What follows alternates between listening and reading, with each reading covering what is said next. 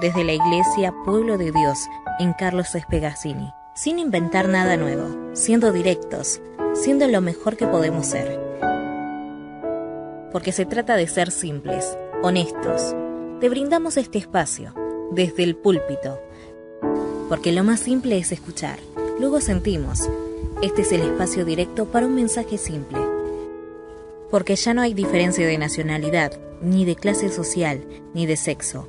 Porque todos somos uno en Cristo Jesús. Vení a vivir el Evangelio juntos.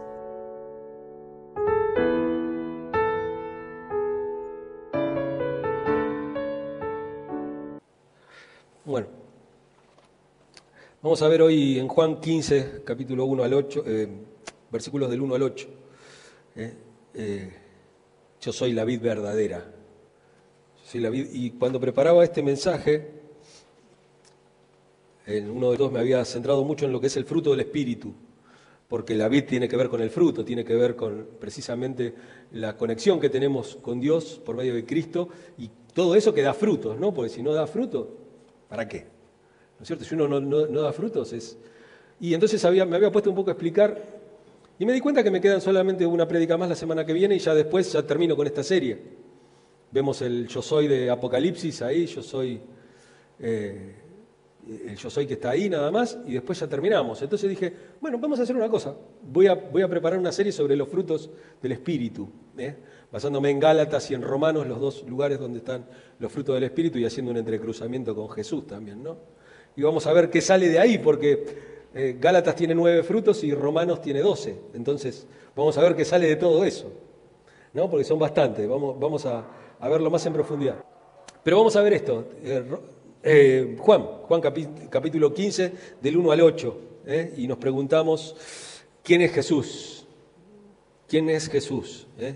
Esa es la pregunta que estamos considerando en esta serie del Yo Soy. ¿No es cierto? Veamos, pueden ver los, los videos, tienen los audios, tienen todo, ¿no? hay excusa para, para poder, porque aparte sirve para estudiar esto, porque yo es, es corto el tiempo que tengo acá arriba como para decirles eh, algo sobre el yo soy, pero hay muchas cosas más para, para escarbar. Yo decía, bueno, uno acá da como una punta para que la gente pueda hacerlo, pero es esa pregunta que nos estamos haciendo sobre quién es Jesús y él lo responde por medio de estos siete yo soy en, Juan y el octavo en Apocalipsis. ¿eh? Una pregunta que Cristo respondió a sus discípulos, Jesús les respondió a ellos.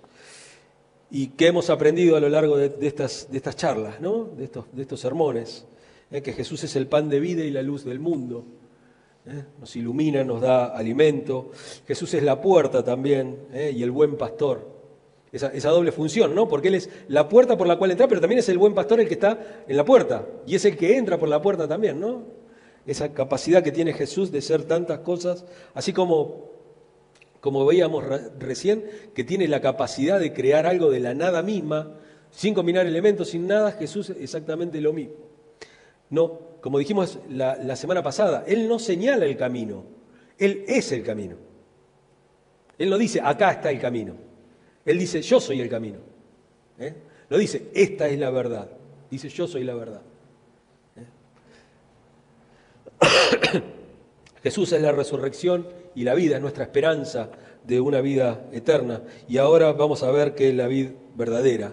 ¿Eh? y estas tres combinaciones que tiene la, la, vid verdadera, ¿no? La vid verdadera, el labrador y, los pámpanos. ¿eh? Esas tres, esos tres, eh, los pámpanos, para hacerlo más fácil, las ramas. Para, hacerlo, hoy dice los pámpanos, ¿qué son los pámpanos? ¿no? Este,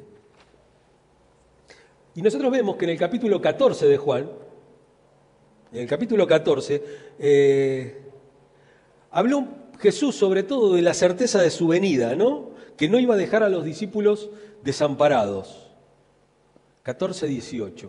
Vamos a hacer una cosa, como yo me olvidé la Biblia hoy, alguien que lea, alguien que lea. 14, 18. Bueno, no los dejaré huérfanos, volveré a, vosotros, ¿no es cierto? A ustedes. Voy a ir a ustedes. Ah, bien. No los voy a dejar huérfanos, volveré a ustedes. Y en el capítulo 15 Jesús ya no habla tanto de la venida, de su venida, de su regreso, sino que habla más que nada de su permanencia, de la permanencia de Él en nosotros, de Él a través de su espíritu. Pero más que nada, la permanencia que también tenemos que tener como cristianos, nosotros en Él. Dijimos que no se puede estar cerca de Jesús y no se puede seguir a Jesús. O sea, el libro de Martín está mal. Dejar el cristianismo para seguir a Jesús. No, a Jesús no se lo sigue, en Jesús se está. Se está. Uno tiene que estar adentro, uno no se salva por estar cerca. No te, no te salvas por cercanía. No hay, como en la lotería, número, premio por aproximación. No hay. No hay. ¿Estás o no estás? Es así de simple. Y en Jesús se está. Obviamente hay un seguimiento, hay un discipulado, y ese discipulado uno lo tiene que hacer con el Señor con el Señor mismo, estando en su presencia. Vos no podés reemplazar el discipulado del Señor con el discipulado que te dan en la iglesia. No podés eh, cambiar el, pastorado que el Señor ejerce sobre cada uno de nosotros con mi pastorado o con el pastorado de cualquier otro pastor. No se puede, no se puede reemplazar, no se puede reemplazar. Eh, es como lo, lo decíamos hace un par de prédicas atrás. El Señor es mi pastor, nada me faltará. Ahora, si yo soy tu pastor, si Sergio es tu pastor, y vos confías en eso, te va a faltar de todo. Pero cuando el Señor es tu pastor, no te falta nada porque Él es el que provee. Él es el que, yo acá, si hay buena ofrenda y si hay este uno puede hacer cosas. Pero es en base a lo que uno tiene. Pero Dios no necesita nada. Dios crea con su palabra. Entonces imagínate que Él puede hacer con vos muchas más cosas de las que podría hacer yo. Y de ahí parte el discipulado. El discipulado tiene que ser dado por el Señor Jesús. Y vamos a ver tres puntos. Lo primero es que Jesús es la vid verdadera. Vamos a ver la vid, ¿eh? lo que es la vid. No sé si ustedes fueron alguna vez a un viñedo, como es, ¿no? Los viñedos son uno atrás de otro y todos pertenecen a la misma. Son todos cepas de, de una sola cepa, ¿no es cierto? Y va todo así a lo largo, todo y se van como metiendo una alrededor de la otra y se van cruzando, ¿no? Y es así, es, muy, está muy entretejida, pero como que las raíces son de una sola, ¿viste? La vid verdadera en relación al Padre, ¿eh? esta relación que hay con el Padre, y la vid verdadera con relación a las ramas, a, nosotros. A nosotros. Vamos a ver lo primero, yo soy la vid verdadera, versículo 1. Eh, ¿Lees, Alicia, versículo 1? O, alguien que lea, no sé, cualquiera.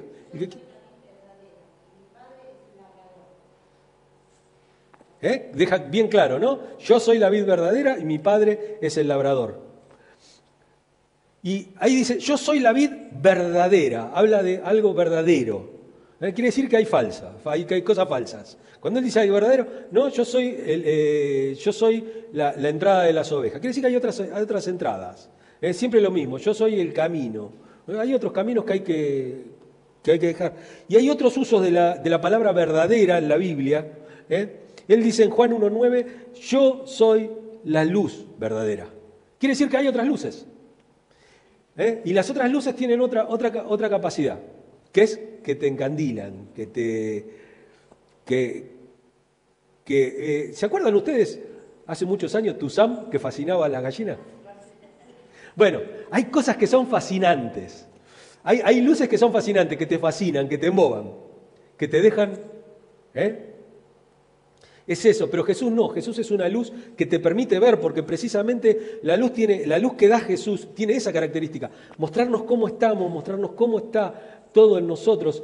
Eh, tiene, tiene la capacidad de alumbrar, pero de alumbrar de una manera que no te enseguece, eh, que no te hace caminar ciego por la vida, sino que te muestra. Que te muestra. Por eso es mucho más fácil fascinarse con la luz, con una luz falsa, eh, con, las luces que te ofrece el mundo, eh, con que exponerte a la luz de Jesús. Porque Jesús te va a mostrar todo. Jesús te va a mostrar tu verdadera condición. Te muestra esa verdadera condición. Jesús es comparado con Juan el Bautista, ahí en Juan 1.9, ¿no? Juan dio testimonio de, Jesús. ¿Mm? Eh, ¿Puedes leer Juan 1.9? Venía a este mundo. ¿eh? Los profetas y los predicadores solo pueden reflejar la luz de Cristo. ¿eh? Nosotros solamente podemos reflejar. Decía el otro día, ninguno de nosotros ninguno, ¿eh? todos, estamos hablando del pueblo en general, no estamos hablando de pastores. O... Nosotros somos, no somos estrellas, ¿eh? somos lunas. La luna no brilla con luz propia, el sol la ilumina. ¿eh? Es esa la característica que tenemos. Nosotros reflejamos la luz y también dejamos, dejamos pasar la luz de adentro nuestro hacia afuera. Ustedes no sé si recuerdan, hace muchos años, yo cuando era chico existía eso. ¿Se acuerdan que a las 8 de la noche se cortaba la luz? No sé si ustedes recuerdan, hace muchos años, década del 80 por ahí, estaban los cortes de luz. llenábamos el tanque, llenábamos el tanque, el bombeador, mi, abuelo le había puesto una manijita, y ahí te ponía un rato mi abuelo, un ratito yo, tenía, no me acuerdo, tendría 10 años. ¿Eh? En la época que había unos cortes programados había. ¿Eh? Se cortaba la luz y a la noche, y mi abuelo tenía varias cosas. Tenía el sol de noche, sí, que no, se hagan los pibes ninguno, porque todas estas cosas saben lo que es. De esto saben lo, de qué se trata. Ustedes saben lo que es un sol de noche, ¿no? Sí. Dicen que había un tipo que, este, que, le, que le decían sol de noche porque era bastante roñoso. Dice que, que se cambiaba la camisa cuando se le rompía nada más. Vieron que la camisa ah, era una cosa que no había que tocarla nada, porque donde la golpeabas un poquito se rompía. Bueno, y el sol de noche, pero después había otra cosa, que eran las lámparas de querosén. Esas que tenían el, cosito así, que en la ferretería vendían los repuestos, no sé si todavía venden, pero y, tenía, y tenían una, una mecha de, trapo que era parecida a, la, lo que uno levanta la persiana. Y una había. Y cuando eso se ensuciaba, a la medida que se iba usando, se ponía todo negro y no se veía nada. Entonces había. ¿Eh? Y largaba un humo negro, ¿no? Y entonces eso se, se limpiaba. Bueno, ¿viste que dice, la palabra de Dios es lámpara a mis pies? Bueno, es lámpara tus pies. Pero cuando vos tenés que vivir la palabra de Dios, vos tenés que limpiarte por dentro para que tu luz pueda iluminar al resto. Necesitamos estar limpios, necesitamos ser limpios por la palabra. Por eso hablo del discipulado por medio de Jesús y el pastorado por medio de Jesús. Yo no quiero reemplazar a Jesús en el pastorado, ni quiero reemplazar a Jesús en el discipulado. Yo quiero que la palabra, ¿eh? porque Jesús dice, yo no lo voy a juzgar, ¿eh? mi palabra, esa lo juzgará. Es importante que la palabra sea realmente el agua que nos limpie y el agua por la cual eh, eh, seamos, limpiados y podamos, podamos realmente vivir una vida, una vida eh, agradable a Dios y que bendiga a otras personas. Y que bendiga a otras. Nuestra forma de vivir es la que, es la que vale. No, no, no es saber versículos de memoria. ¿eh? Yo digo, a nuestros chicos a veces en la escuelita dominical, antiguamente, ¿no? Se les enseñaba, hay que ayudarlos a memorizar los versículos. Entonces los chicos iban y memorizaban los versículos. ¿Y de qué sirve memorizar un versículo? ¿Qué es un conjuro? ¿Qué? ¿Como para enseñarte a curar el empacho que te lo tengo que enseñar en Semana Santa o en, o en Navidad para que te quede y ya sabes la oración esa? ¿Y se trata de eso? ¿O tenemos que enseñarle a nuestros hijos, a, las personas, a, nuestro, a aquellos que estamos discipulando, a aquellos que estamos acompañando en el camino, a nuestros hermanos, de otra manera? Tenemos que enseñarles a pensar, a pensar, porque dice, dice Pablo, ustedes tienen la mente de Cristo. Entonces tenemos que empezar a aprender a pensar como el Señor. Porque ya tenemos la mente de Cristo. No, yo no puedo, porque yo mucho no entiendo.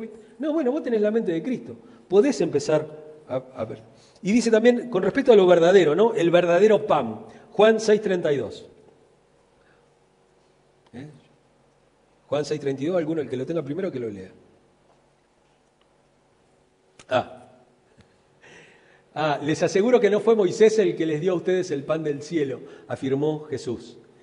El que da el verdadero, otra vez ahí, por eso se los subrayé y se los marqué ahí. ¿eh? El que da el verdadero pan del cielo es mi Padre. Jesús es el pan verdadero. ¿eh?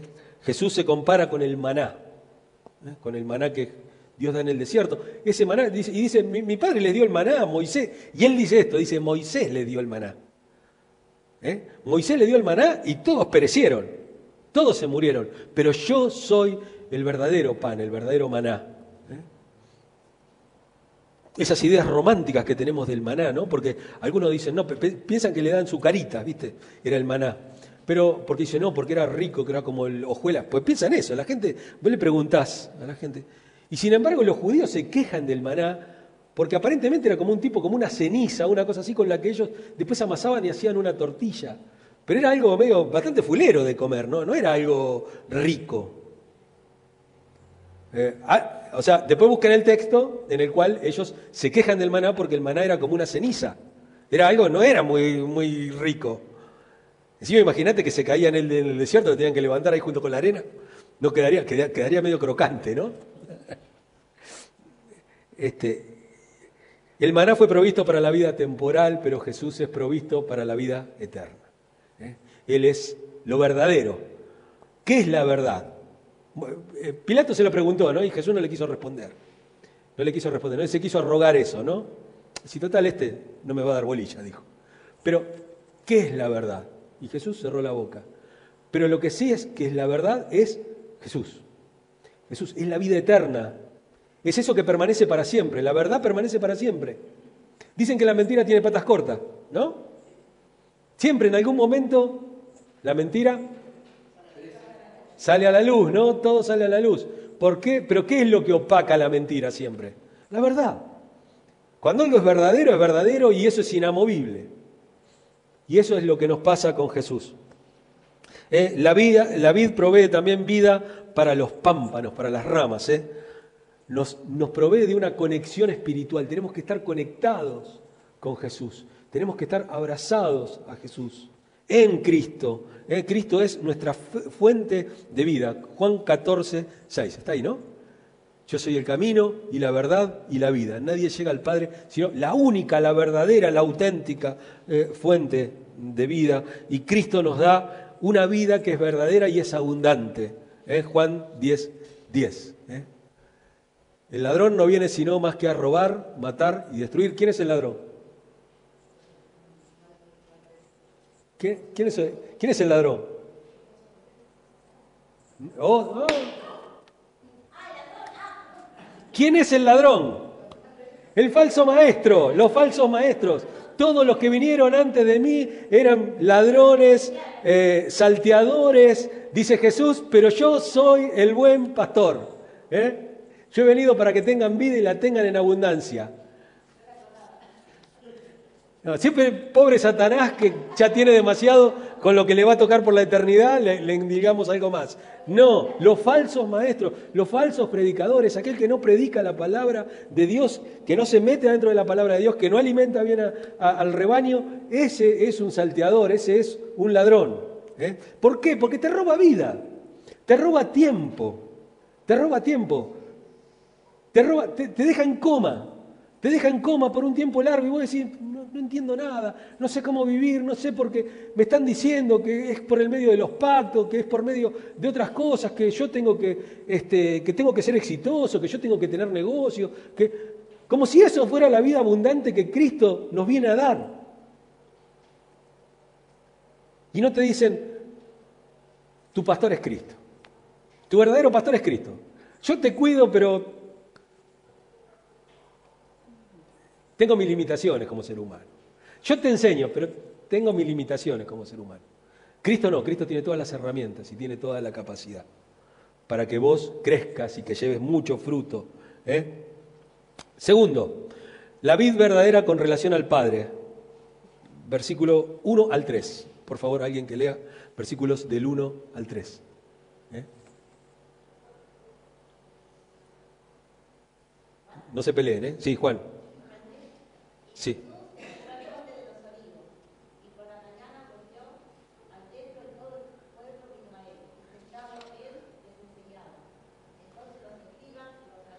Quince, ¿eh?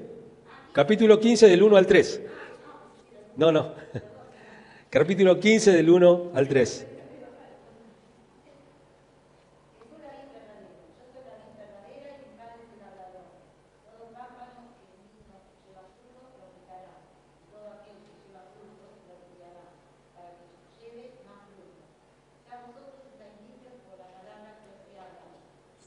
¿Vieron? Jesús dice, yo soy la vid verdadera, pero mi Padre es el labrador. Dios mismo es el que trabaja en nosotros, trabaja en la viña, Él es el que está ahí en limpiando las ramas, ¿eh? mi Padre es el labrador. el fruto del Espíritu, Gálatas 5, 22 y 23. ¿eh? El antídoto, el antídoto para la carne, ¿eh? para los deseos pecaminosos, no, es obedecer la ley de Moisés, no es un conjunto de reglas, sino que eh, lo que caracteriza al pueblo de Dios es, el fruto del Espíritu, el fruto del Espíritu de Dios. ¿Mm? Algo que amor, gozo, paz. Y todo, todo, tiene que ver con el amor. Después lo vamos a ver más adelante en la serie sobre los frutos del Espíritu, pero el fruto del Espíritu. Pero amor, ¿eh? teniendo amor, el gozo está ahí presente y la paz está presente también. Cuando el pueblo de Dios vive en gozo, ahí hay paz. Cuando, cuando no tenemos amor, cuando no podemos experimentar el amor de Dios, cuando no podemos experimentar el amor por los otros, ¿eh? ahí es cuando el gozo se apaga y cuando la paz no reina en, nuestra vida. ¿Eh? Esas son cosas interiores ¿eh? Y cosas exteriores, paciencia, benignidad, bondad, ¿eh? fe como fidelidad, ¿no? mansedumbre y dominio propio. El fruto también de ganar almas por medio de nuestra, de nuestra vida, ¿no?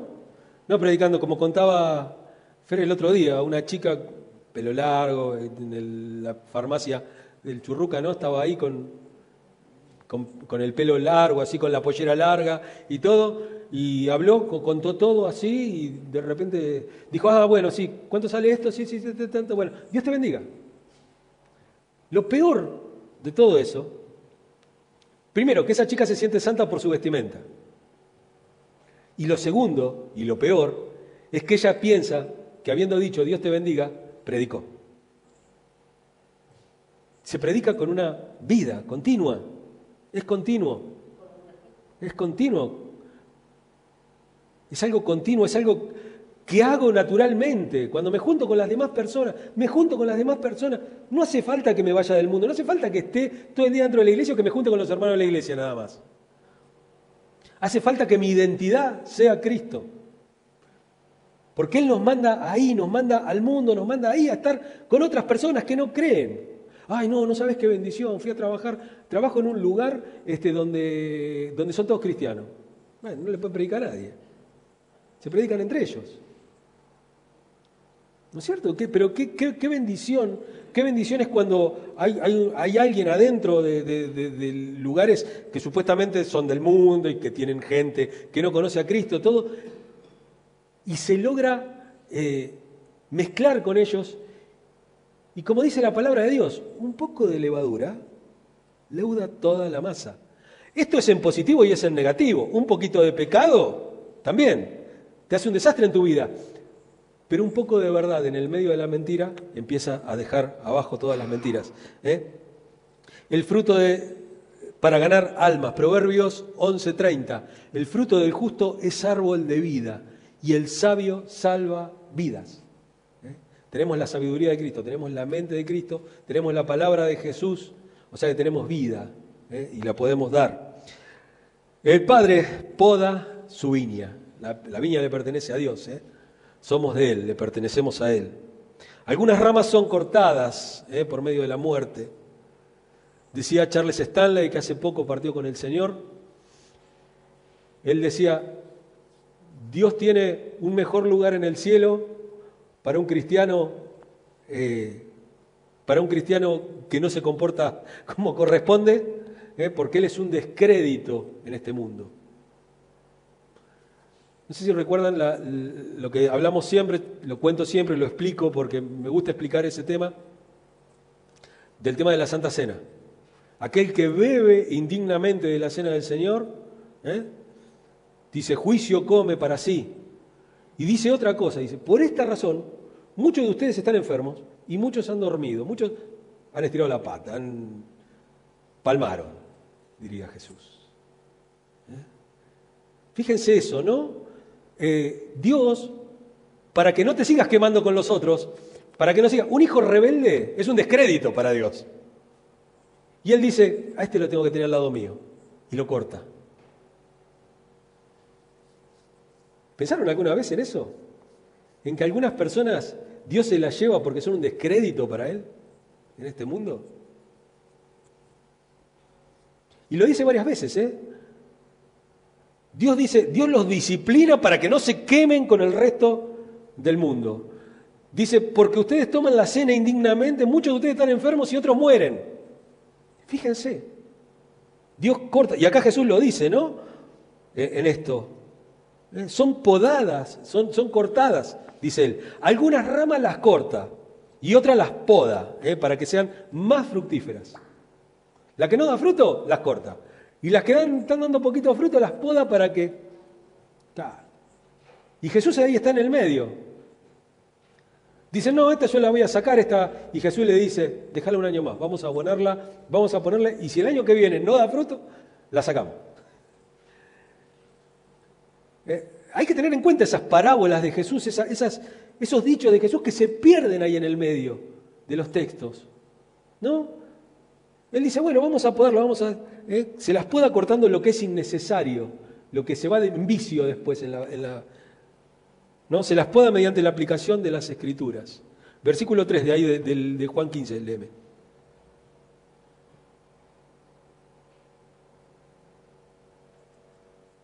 ¿15.3? ¿Vieron? Él los limpia por medio de la palabra, los poda por medio de la palabra. Tercero y último, la vid verdadera con relación a los pámpanos, eh, con relación a las ramas. 15 eh, del 4 al 8, eh, pero vamos a leer el versículo 5, dice, yo soy la vid y ustedes son las ramas. El que permanece en mí, como yo en él, dará muchos frutos. Separado de mí, nada, no pueden ustedes hacer nada. Nada, absolutamente nada. Las ramas son las que dejan que la vida, que la savia, llegue al fruto llega a crecer, es el que da lo, que hace fluir. Las ramas son eso. Son eso, pero si, desconectamos una rama del tronco principal, de las raíces, se seca. Parece tan simple, pero a veces no lo entendemos. Que tenemos que estar conectados a Cristo, que tenemos que estar con Él. ¿eh? Para dar fruto tenemos que permanecer en Cristo, tenemos que estar en Él. Permanecer en Cristo es comunicarse con Él, es estar con Él, es hablar con Él y hablar, como le decía yo, no, no le hablemos de tú ni en Rey La Valera 60, ¿eh? sino que le hablemos como hablamos con un amigo. Sentarnos, cómodo, prepárate el mate, prepárate el café, el té, ¿eh? y te sentás a charlar un ratito con Dios. Y a lo mejor en el camino abrís la palabra también, y de a ratos te callás también y dejás de leer y dejás que Él te hable, y reflexionás. Y haces como leíamos recién en Isaías también, y levantás la vista y ves la creación de Dios también. Todas esas cosas nos llenan como personas y nos ayudan, nos ayudan a estar conectados con Él. ¿eh? Permanecer en Cristo es amarlo también. Y permanecer en Cristo es adorarlo y alabarle. También acá en la iglesia, ¿eh? por medio de la adoración, por medio de, de escuchar la palabra también. Y permanecer en Cristo es serle fiel, serle fiel a Él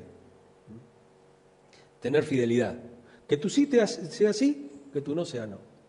¿Eh? Señor, hasta acá yo puedo darte. Y fíjate qué es lo que te dice el Señor. Porque Pedro le dijo, mira, ¿vos me amás? No, yo te quiero. Hasta acá. Es hasta esto, no me pude jugar por vos. En Y Jesús qué le dijo, apacienta mis ovejas.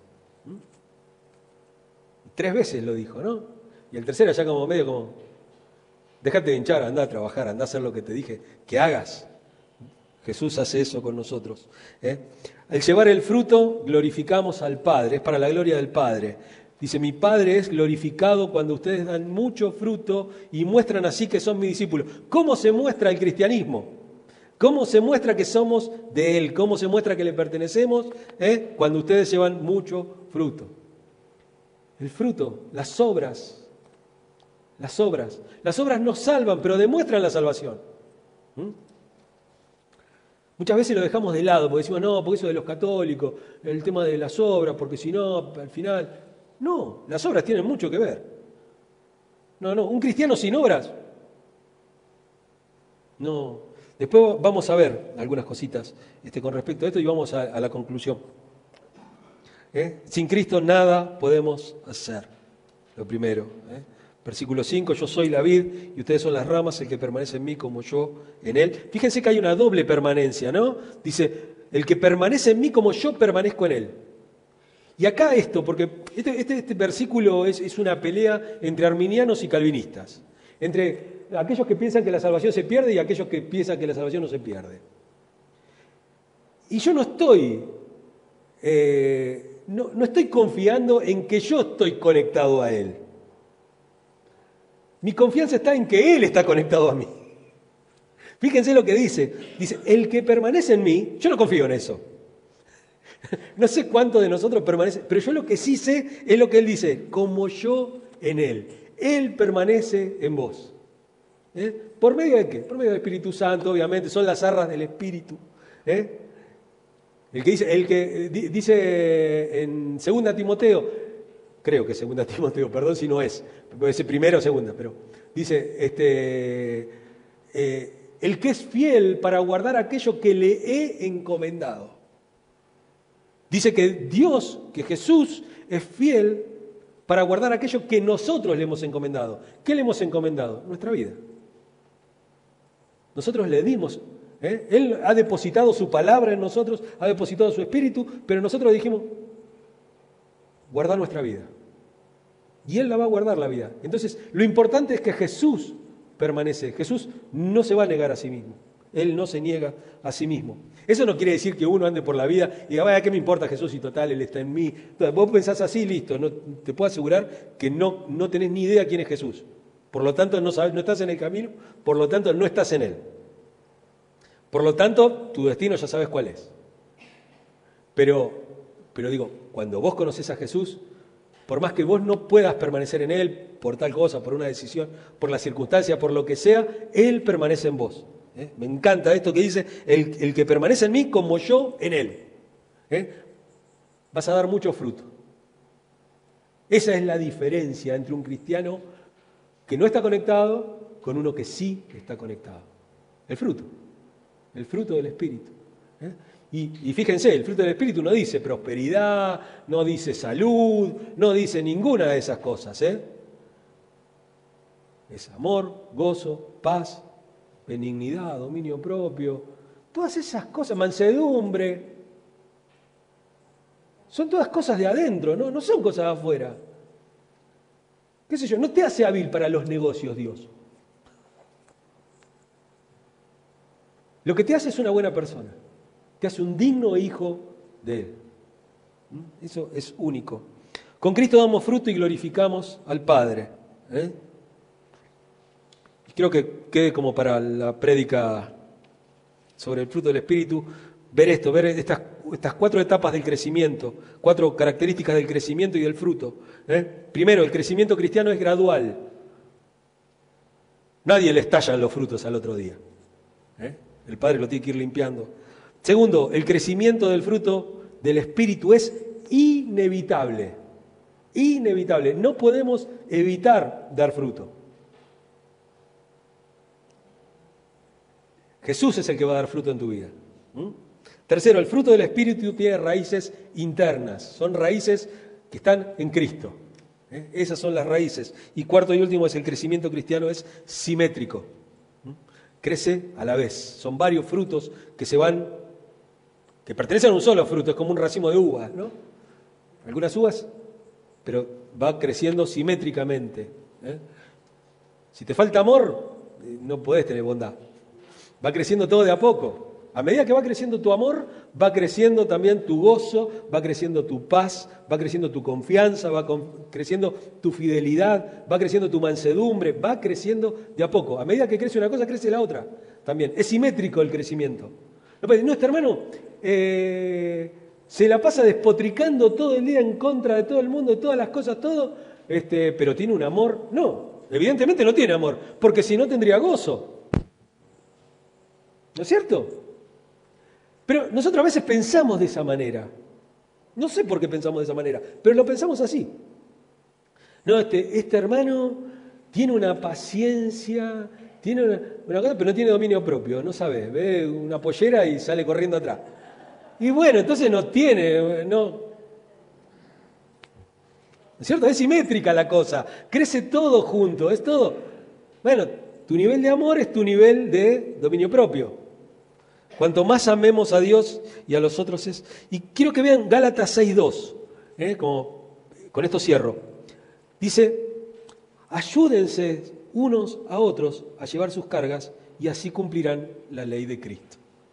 ¿Eh? Fíjense que cuando habla del fruto del Espíritu, ahí en el final del capítulo 5 de Gálatas, habla de todos los frutos y dice, contra estas cosas no hay ley. Contra estas cosas la ley no vale. ¿Eh? Y lo que nos dice después es que cuando tenemos ese fruto y lo entregamos en el servicio, ¿a quién? A mí. ¿Me sirvo a mí mismo o sirvo a los demás? Por eso dice acá Pablo, ayúdense unos a otros a llevar sus cargas y así cumplirán la ley de Cristo. ¿Eh? De eso se trata dar fruto. No se trata ni de algo material, no se trata de algo eh, que tiene que ver con, la inteligencia, que tenga que ver con... No, el fruto es puramente espiritual. ¿eh? Tenemos que ser seres espirituales. Nuestra vida por más que sea vivida, porque uno vive, vive todos los días, tiene que ser espiritual. No sos espiritual cuando venís a la iglesia, espiritual cuando lees la Biblia, o sos espiritual cuando orás. Tu espiritualidad se refleja en todos los ámbitos de tu vida. Por eso necesitamos estar conectados a Jesús. ¿eh? Necesitamos que la palabra de Jesús, que ya nos limpió, porque ya hemos creído en la palabra, pero que la palabra siga limpiándonos, ¿eh? que el Padre nos pode para que llevemos mucho fruto y Dios quiera que ninguno de nosotros tenga que ser cortado por el Padre y llevado por un descrédito, por un descrédito. ¿eh? Porque eso, eso es una vergüenza para el pueblo de Dios, ¿viste? A veces cuando uno dice, pero mira este tipo, las cosas que está diciendo en el nombre de Jesús y todo, y el Señor no hace nada, todo, y viven hasta los 90 años, ¿viste? Todo, bueno, ¿será que no es de Dios? Porque cuando vos te mandás una atrás de otra, te puedo asegurar que en muchos casos Dios te lleva. Dios te lleva. Es para reflexionar, ¿no? Es para pensarlo mucho y pensar en esos pasajes y en esos versículos que nos hablan de estas cosas que muchas veces lo dejamos pasar, lo pasamos por alto y ni nos interesa, porque esta cosa de que, bueno, dejala un año más que yo vengo y la abono, y si no da fruto, bueno, la sacamos y listo. Nosotros no pensamos en eso. ¿Eh?